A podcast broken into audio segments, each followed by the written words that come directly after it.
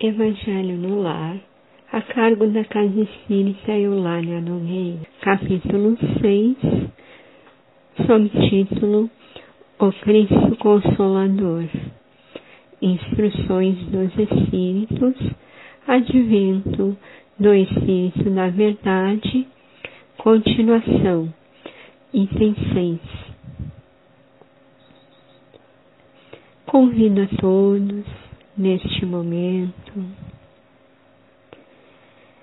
se forem confortáveis,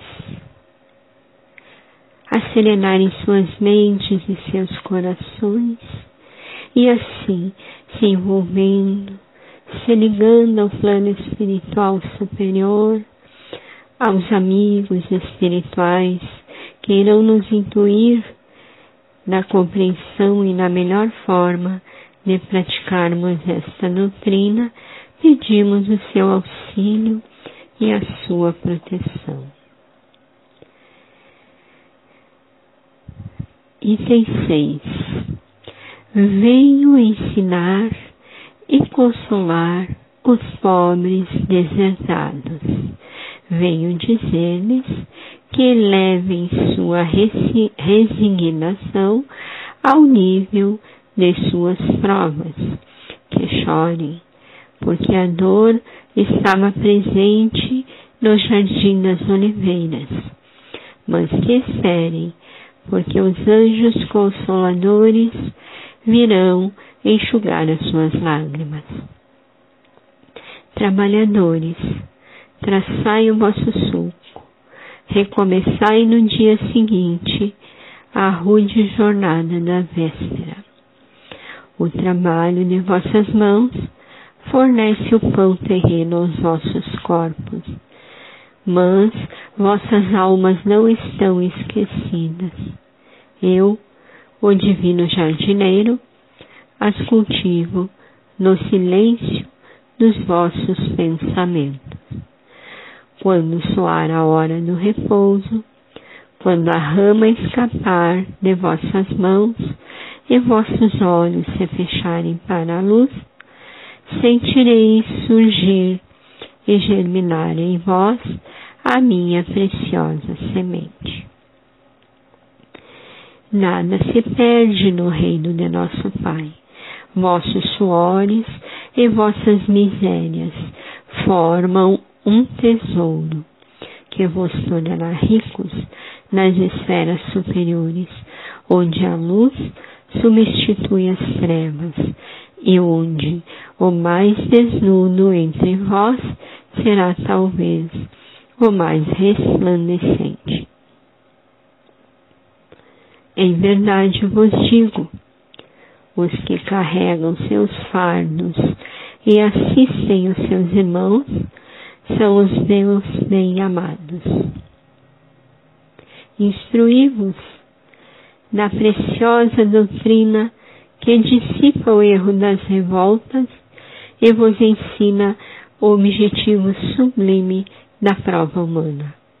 Como o vento varre a poeira, que o sopro dos espíritos dissipe a vossa inveja dos ricos do mundo, que são frequentemente os mais miseráveis, porque suas provas são mais perigosas que as vossas. Estou convosco e meu apóstolo vos ensina. Bebei na fonte da vi viva do amor e preparai-vos, cativos da vida, para vos lançardes um dia livres e alegres no seio daquele que vos criou fracos para vos tornar perfeitos. Ele deseja que modeleis vós mesmos a vossa dócil argila, para serdes os artífices da vossa imortalidade. Espírito da Verdade, Paris, 1861. Meus irmãos, entendemos normalmente que rico é aquele que tem mais dinheiro ou mais bens materiais, bens em abundância. Mas existem ricos de várias naturezas em nosso planeta. Podemos citar alguns além dos ricos de dinheiro, como, por exemplo, os ricos de inteligência, os ricos de talento, os ricos de experiência, os ricos de beleza, os ricos de saúde e os ricos de poder. São alguns exemplos. Cabe a nós descobrirmos qual é a nossa riqueza e como podemos ajudar o próximo com o que nos foi dado. Se não temos dinheiro, que é a riqueza material, não vamos lamentar ou reclamar. Vamos buscar a nossa riqueza interior e fazer dela um degrau para a nossa evolução. Seja qual for o nosso tesouro, temos a responsabilidade perante nossa própria consciência.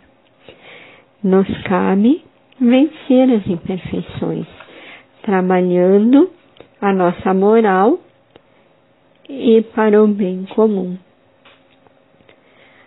Pois a igualdade de riquezas que cita o Evangelho, que muitos entendem como sendo a distribuição, distribuição em partes iguais das riquezas entre todos os seres que habitam o planeta, na verdade, não é o socialismo visto no Evangelho, não é o socialismo visto na pregação de Jesus. Na verdade, uh, é o socialismo visto no Evangelho prega a distribuição com justiça a todas as pessoas, que mostra seus direitos e junto delas faz com que elas compreendam com respeito os seus deveres ante a sociedade. Isso quer dizer que para termos direitos, também temos que cumprir com nossos deveres, pois não vivemos cada um em um planeta diferente. Somos parte do mesmo ecossistema deste planeta, da mesma sociedade, da mesma família e assim por diante. Mas o mais importante é sermos pobres no que, no que nos faz pequenos e ricos no que nos enaltece perante a Deus. Li outro dia as palavras de André Luiz, que diz: Quanto a você, esqueça o defeito contra a riqueza e carregando seu fardo de provações, seja rico de amor para assistir os irmãos que padecem no caminho.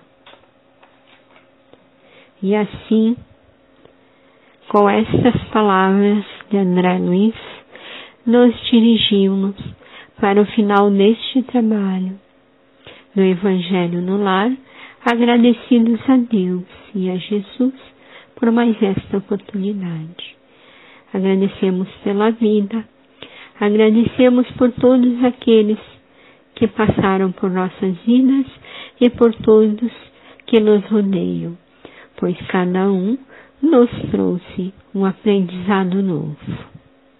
Humildemente, pedimos, Senhor, pela paz em todos os mundos habitados, pela paz no nosso planeta. Pedimos em especial pelo nosso país, fonte de tantas riquezas naturais que estão sendo devastadas pelo homem pedimos por nossos familiares encarnados e desencarnados, que todos recebam fluidos salutares e revigorantes. Pedimos por todos os sofredores, onde quer que se encontrem.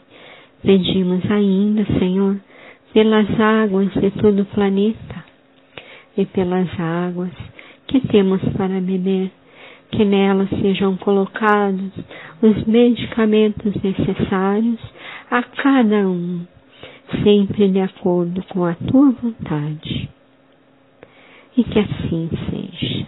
Uma boa noite a todos. Que seja uma noite de paz e luz.